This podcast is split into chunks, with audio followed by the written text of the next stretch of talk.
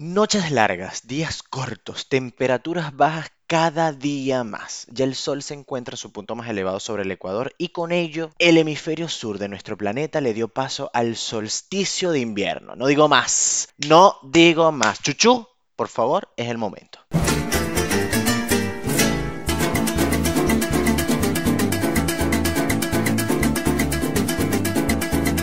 Esto es A Copa Llena, el espacio donde tener la copa vacía es un pecado capital y donde venimos a aprender. Así que, gente mal portada aquí, no mi amor, se me va. Yo, Endermesa, conocido en el mundo del vino como edovinista, morocho, suculento, príncipe de todo lo que te puedo decir. Soy una mermelada, pura mermelada, mi amor. Vinos de invierno, claro que sí, como que no, dame la letra, dame la pauta. Nuestros hábitos cambian, chicos, nuestras preferencias mutan y todo eso porque nuestro cuerpo salvaje e instintivamente lucha por su supervivencia y necesita adaptarse al ambiente donde se encuentra, debe adaptarse al ambiente donde se encuentra. Y eso obviamente influye en nuestra alimentación. Y como acá en A Copa Llena estamos hablando del disfrute, del hedonismo, pues enfoquémoslo en que el cuerpo demanda y exige calorías con comida pesada comida rica y deliciosa, demanda energía. Entonces, ya las comidas ligeras no van, porque sencillamente no aportan lo que necesitamos. Y además ya estamos codificados para que una ensalada no sea suficiente, a menos, claro, que usted sea vegetariano o sea vegano, lo cual es muy válido y es más complejo, obviamente, porque hay que tener conocimiento para poder identificar cuáles son esos alimentos que nos van a aportar todos esos componentes calóricos que el cuerpo necesita. Pero bueno, si nos vamos por el camino de mi mundo, pues entran en la palestra los guisos de lentejas, de porotos, garbanzos, etcétera, etcétera, o sea, granos en general con mucha proteína cárnica. Pastas con salsas complejas, ingredientes que hagan todo más interesante, especias, cremas de verduras pesadas, frituras, asados, Dios, qué rico todo. En consecuencia, de todo esto que les estoy diciendo, hay que apostar por los vinos que tengan cuerpo, vinos que hayan pasado por barrica, que hayan pasado un tiempito prudencial en madera y que tengan estructura bien interesante, aunque no se pueden descartar los vinos jóvenes que sean un poquito más concentrados de lo que puede ser un vinito fresco. Y tampoco deberíamos olvidar que hay vinos blancos de guarda que bueno, han pasado por madera y son espectaculares espectaculares. Hashtag, hashtag espectacular.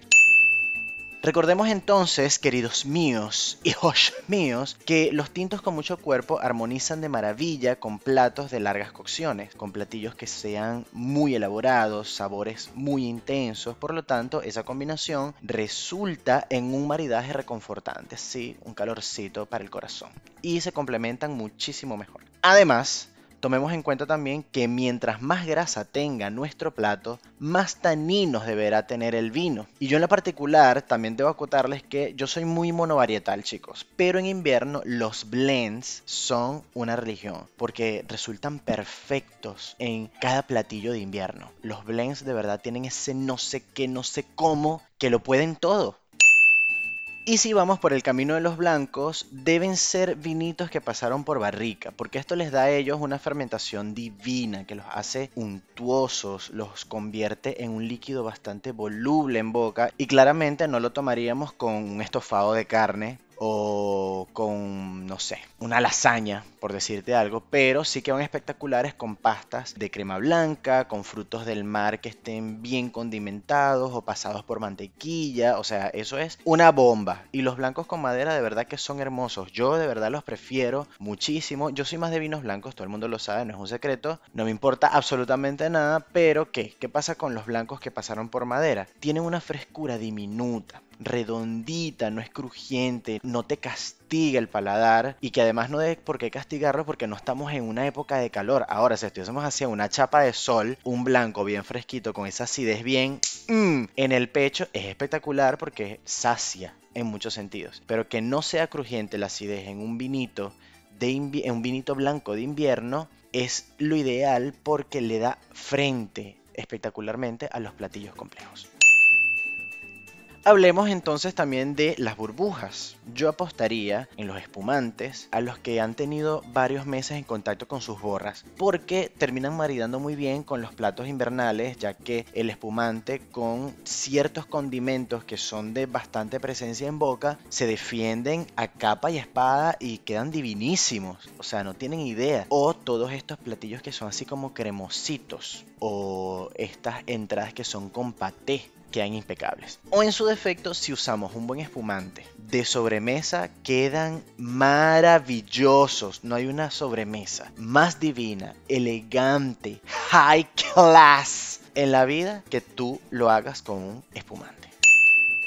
Digamos entonces que para los tintos vamos a buscar vinitos con concentración, estructura interesante y bueno, usted dirá, Edo vinista, dame nombres. Bueno, yo les lanzo Malbec, Syrah, Tanaka, Cabernet Franc, Cabernet Sauvignon, son los ideales, tanto en monovarietales como en blends.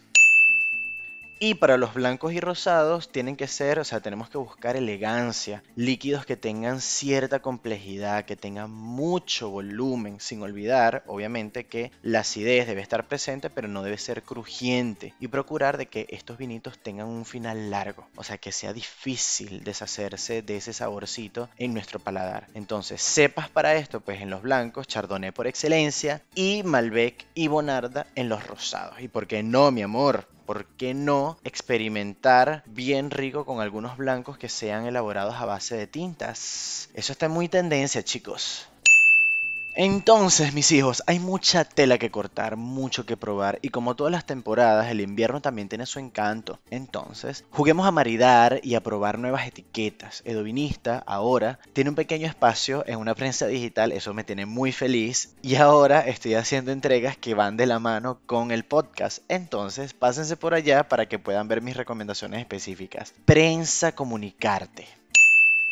Y recuerden, en invierno no hay mal abrigo con una copa de buen vino, ni cachicamo conchudo que valga como lo valen 100 pájaros volando, ni que lo fajen chiquito.